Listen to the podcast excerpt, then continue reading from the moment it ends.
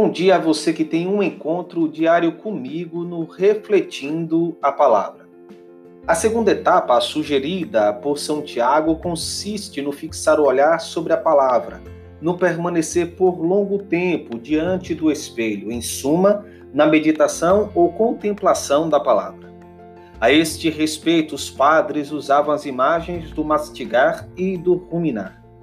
A leitura oferece à boca um alimento substancioso, que é a meditação. Mastiga-o e tritura-o. Quando uma pessoa traz de volta à memória as coisas ouvidas e docemente repensa nelas em seu coração, assim fazendo, assemelha-se ao ruminante. Seja bem-vindo. Eu sou o Padre Mário Araújo e no Refletindo a Palavra de hoje, 3 de junho de 2020, quarta-feira, o Evangelho de São Marcos, capítulo 12, versículos 18 a 27.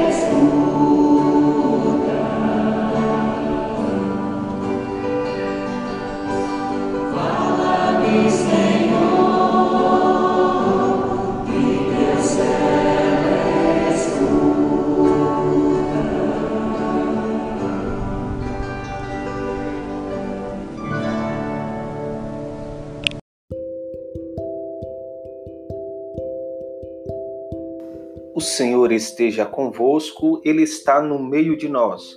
Proclamação do Evangelho de Jesus Cristo, segundo Marcos. Glória a vós, Senhor.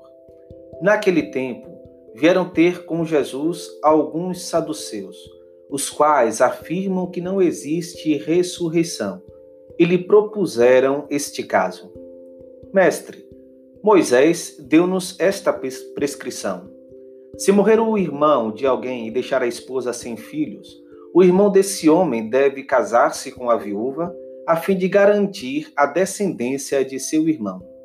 Ora, havia sete irmãos. O mais velho casou-se e morreu sem deixar descendência.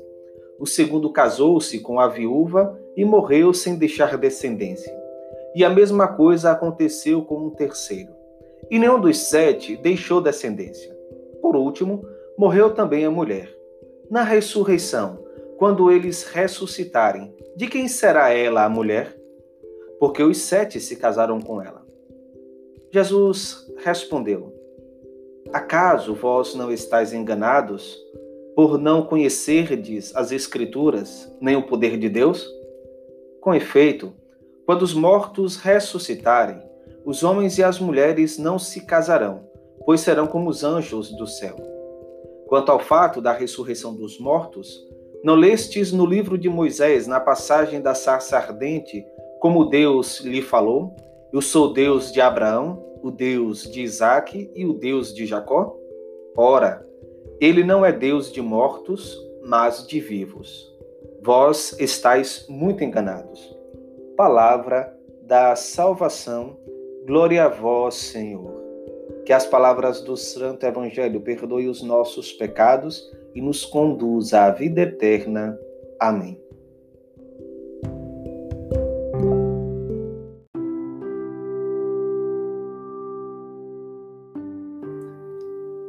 Caros irmãos e irmãs, em situações comum, comuns, falando para as pessoas numa celebração eucarística, eu utilizaria de um breve momento lúdico à luz do Evangelho de hoje, trazendo suavidade à pregação.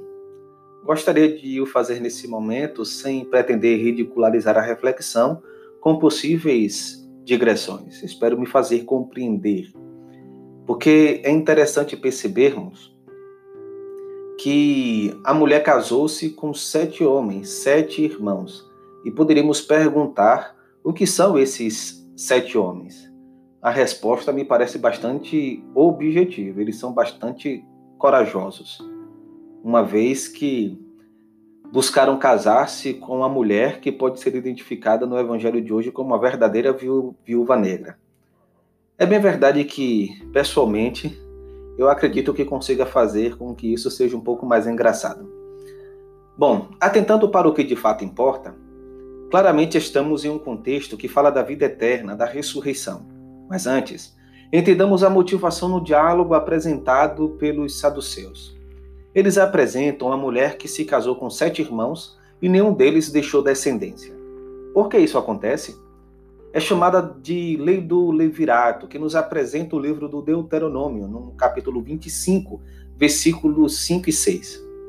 Se alguns irmãos habitarem juntos e um deles morrer sem deixar filhos, a mulher do defunto não se casará fora com um estranho. Seu cunhado a desposará e se aproximará dela, observando o costume do levirato. Ao primeiro filho que ela tiver, se porá o nome do irmão morto, a fim de que o seu nome não se extinga em Israel.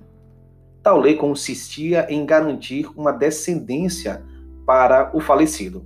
A palavra levir, do latim, quer dizer cunhado.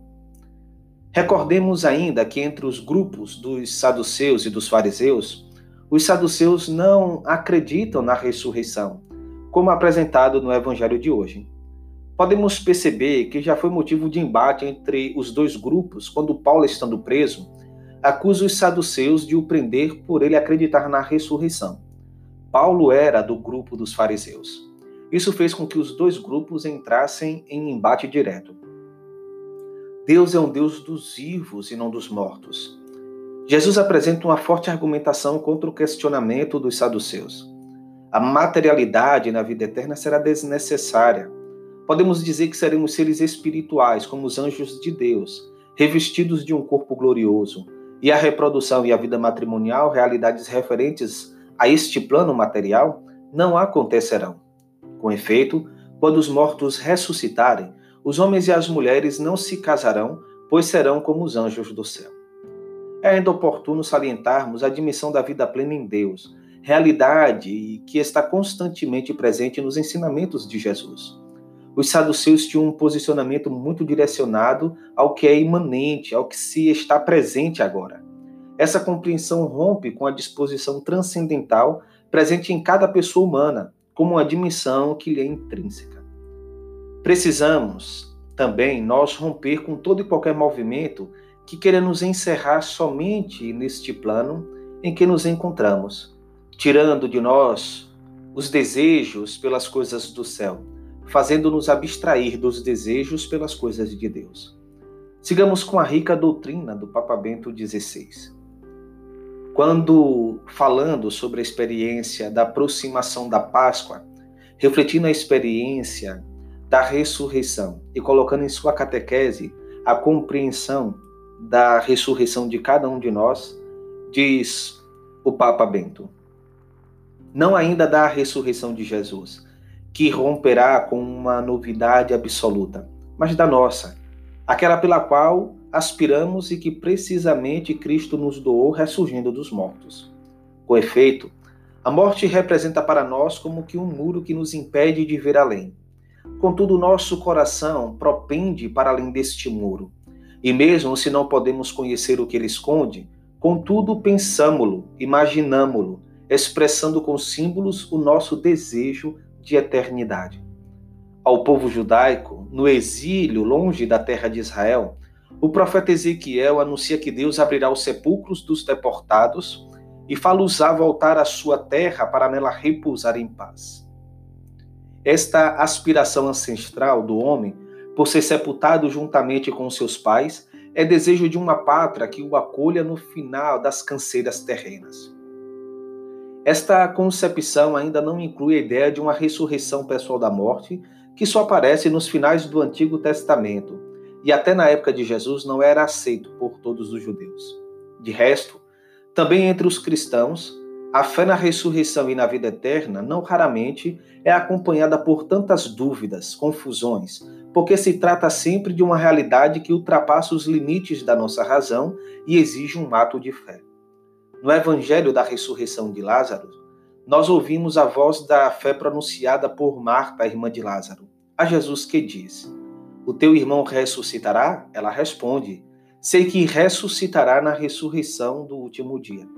Mas Jesus responde: Eu sou a ressurreição e a vida. Quem crê em mim, mesmo se morrer, viverá. Eis a verdadeira novidade que prorrompe e supera qualquer barreira. Cristo abate o muro da morte, nele habita toda a plenitude de Deus, que é vida, vida eterna. Por isso, a morte não teve poder sobre ele, e a ressurreição de Lázaro é sinal do seu domínio pleno sobre a morte física, que diante de Deus é como um sono. Mas a outra morte, que custou a Cristo a luta mais dura, inclusive o preço da cruz, é a morte espiritual, o pecado, que ameaça arruinar a existência de cada homem. Para vencer esta morte, Cristo morreu, e a sua ressurreição é o regresso à vida precedente, mas a abertura de uma realidade nova, uma nova terra, finalmente reunida com o céu de Deus. Por isso, São Paulo escreve: Se o Espírito de Deus, que ressuscitou Jesus dos mortos, habita em vós, aquele que ressuscitou Cristo dos mortos dará vida também aos vossos corpos mortais por meio do seu Espírito que habita em vós. Refletindo, caros irmãos e irmãs, a experiência da ressurreição, busquemos neste dia de hoje alimentar em nós o desejo de eternidade. Louvado seja nosso Senhor Jesus Cristo, para sempre seja louvado. O Senhor esteja convosco, Ele está no meio de nós. Abençoe-vos o Deus Todo-Poderoso, Pai, Filho e Espírito Santo. Amém.